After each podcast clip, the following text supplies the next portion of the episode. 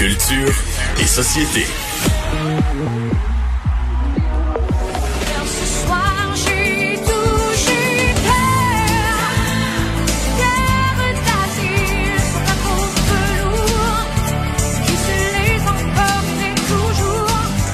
Mais Anaïs, c'est Céline. Ben, ben, c'est Céline, Mario. Qu'est-ce qui se passe avec Céline?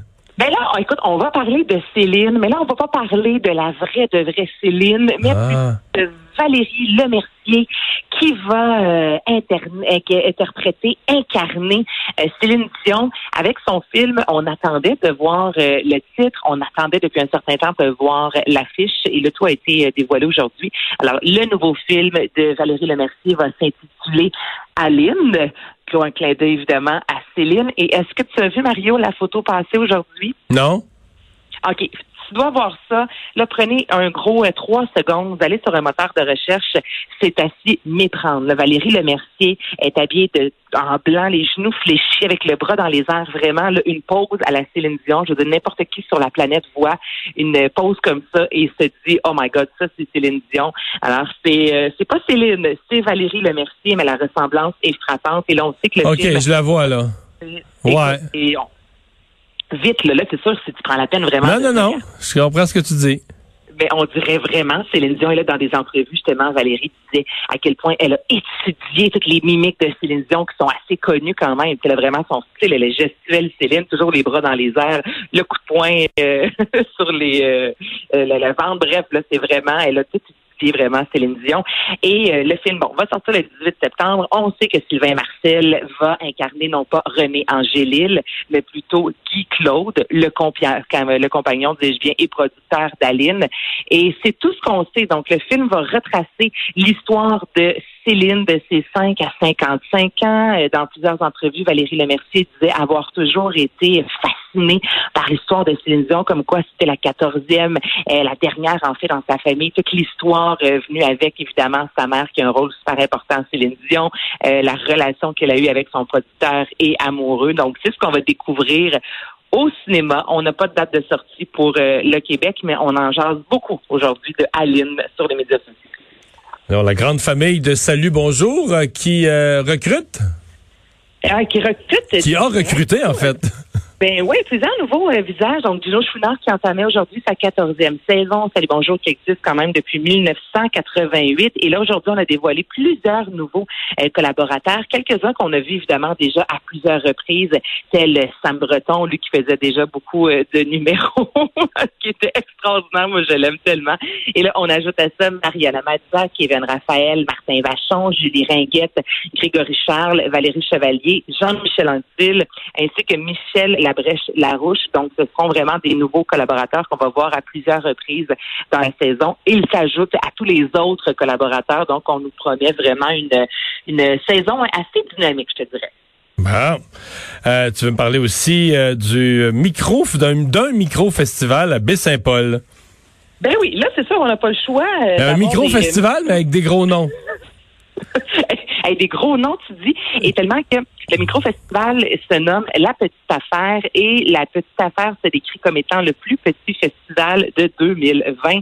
Et là, quand tu gros noms, je vous explique le concept. C'est à Baie-Saint-Paul où devait y avoir évidemment le festif. Il va y avoir environ 13 spectacles sur deux jours. Il y a plusieurs sites et les détenteurs de billets Mario vont apprendre la journée même l'heure exacte et l'endroit pour éviter que le mot se passe et qu'on se retrouve avec beaucoup trop de festivaliers. Ce seront soit 50 personnes en après-midi qui pourront voir sur scène des noms comme les Cowboys fringants, Patrick Watson, les Trois Accords, entre autres, Lou Adriane Cassidy, Bon Enfant. On a vraiment fait appel à une super de belle brochette d'artistes et en soirée, ce seront 75 personnes. Donc, imagine-toi là, les 50 qui vont avoir la chance de voir les Cowboys fringants. C'est un micro-festival, comme tu dis. là. C'est vraiment plus intime que ça. Les gars jouent dans ta cour pendant une épluchette de blé d'Inde. Donc, c'est sûr qu'il va y avoir quelque chose de vraiment magique à ce festival-là. Et euh, c'est le 1er septembre que les billets seront en vente. Finalement, il y avait ce film euh, en fin de semaine euh, dont on se demandait est-ce qu'il allait lancer la, la un peu relancer les, les cinémas. Ben, ça semble avoir fonctionné là.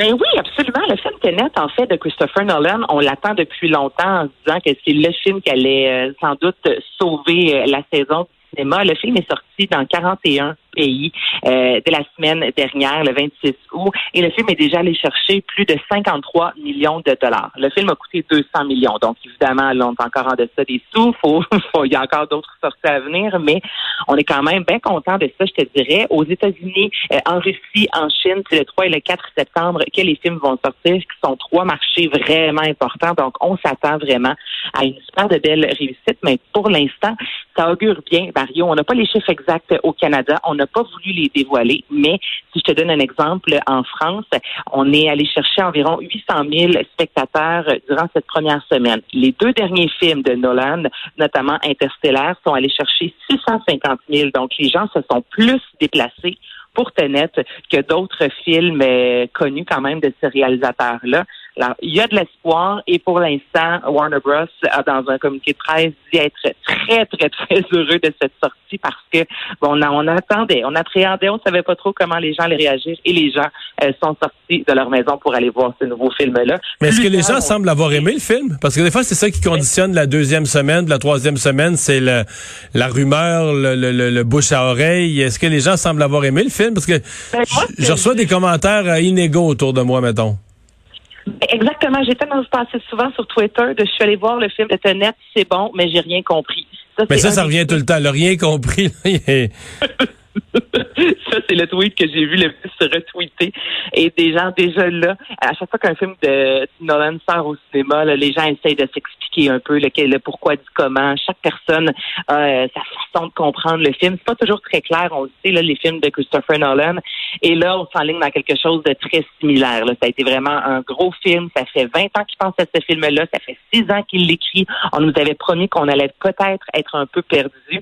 Et ça, je te dirais qu'il a gagné son pari. Donc, j'ai pas lu de commentaires, de critiques disant que que c'était extraordinaire. J'ai pas lu de critiques démolissant le film, mais la majorité des gens s'entendent pour dire qu'il faut que tu aimes ce genre de cinéma-là. faut que tu aimes te casser le bicycle et te poser des questions tout au long du film et même en sortant.